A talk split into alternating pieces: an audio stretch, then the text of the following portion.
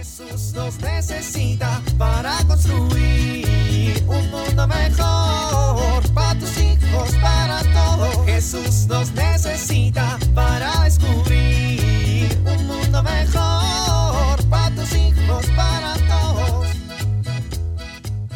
Muy bien, llegó el momento de poner estas repisas para las especias aquí en la cocina y así tener más a la mano cada frasco. Será cuestión de un momento y todos felices en la familia. Primero voy a poner la broca en el taladro. Listo. Ahora voy a conectar el taladro. Listo. Ahora a encenderlo. ¿Qué? ¿Qué pasa? ¿Por qué no funciona? ¡Ay, cuánto humo! No puede ser. Ahora hay que mandarlo a arreglar o comprar otro. Porque las cosas no funcionan para siempre. Ay, ay, ay, ay, ay.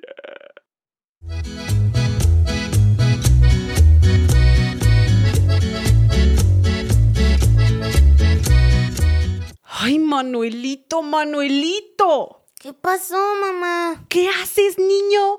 Deja de correr en el pasillo. Estoy jugando. ¿Y quién te dijo que el convento era un lugar para jugar? Ay, perdón, Sarita, es mi culpa. Yo le dije que corriera y que lo perseguía.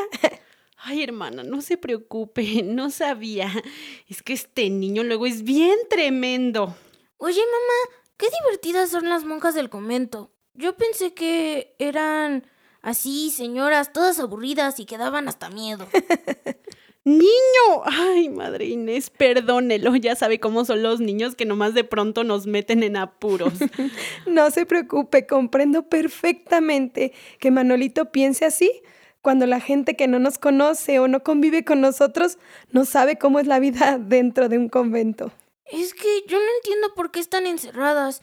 Si podrían estar libres y de todos modos hacer lo mismo que hacen aquí. No estamos encerradas, estamos consagradas a Jesús. Vivimos aquí porque este es nuestro hogar. Y aquí dentro es donde encontramos a Jesús y vivimos siempre cerca de Él. ¿Y te gusta ser monja? Me encanta. ¿Y no te cansas a veces? ¡Ay, Manuel! No, no, no, no. Déjelo, doña Sara. Qué bueno que haga preguntas. Mira, Manuel, todo en la vida a veces es difícil y cansado. Por eso muchas veces las religiosas y los religiosos nos damos un tiempo para valorar algunas características de la vida consagrada, como uno de los caminos para seguir a Jesús, construir el reino de Dios y servir a la iglesia. ¡Wow! ¿Todo eso? Sí, Manuelito, esa es nuestra misión. Yo me pregunto muy seguido, ¿qué significa para ti tener una vida consagrada a Dios? Y bueno, eso nos lo des- y bueno, eso nos lo debemos preguntar todos los cristianos. Pero mi mamá no es monja. No importa, no importa. Todos en mayor o menor grado estamos consagrados a Jesús. También cada padre de familia debe preguntarse si le enseña a sus hijos la importancia que tienen las personas que consagran su vida a Dios.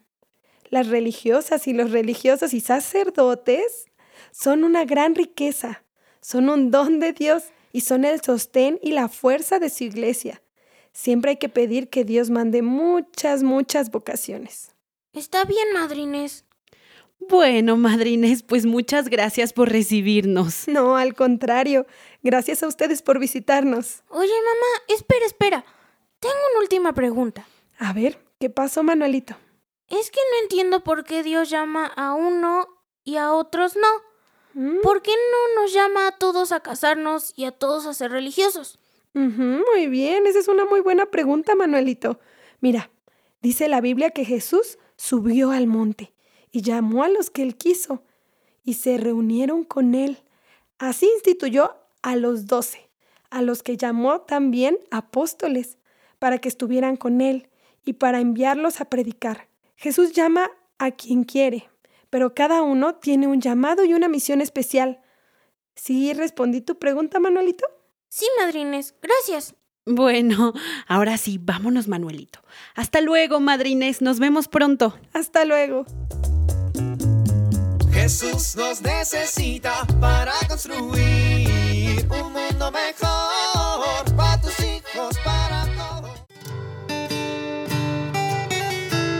¿Alguna vez te ha sorprendido tu esposo con un ramo de flores hermoso en un día que no es ni tu cumpleaños ni tu aniversario de boda y no festejas nada?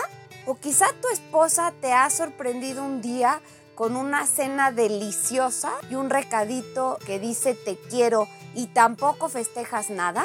Sorprender al otro con actos o con cosas que expresen nuestro cariño es muy significativo porque les hacemos sentir muy importantes. Cuando no festejamos nada o no es una ocasión especial y recibimos una muestra de cariño, esto nos hace sentir verdaderamente importantes y queridos. Esto mismo tendremos que hacer con nuestros hijos.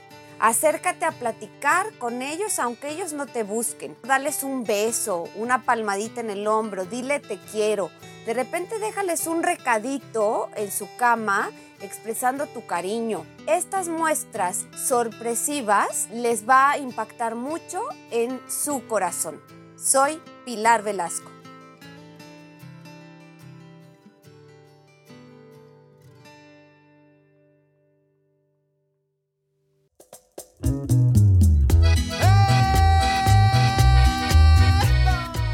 Oramos.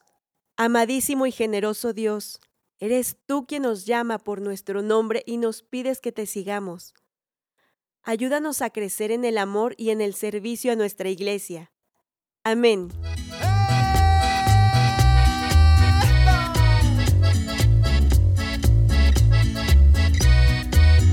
Jesús nos necesita para construir. Vivir en familia. Durante la semana, compartan los aspectos positivos de los consagrados que conocen. Si no conocen a ninguno, pueden ver alguna película de la vida de alguno de ellos. Pidan a los jóvenes que durante la semana practiquen una virtud que les será útil si algún día Dios los llama a ser religiosas o religiosos. Por ejemplo, la obediencia, la paciencia, la compasión, el servicio, etc.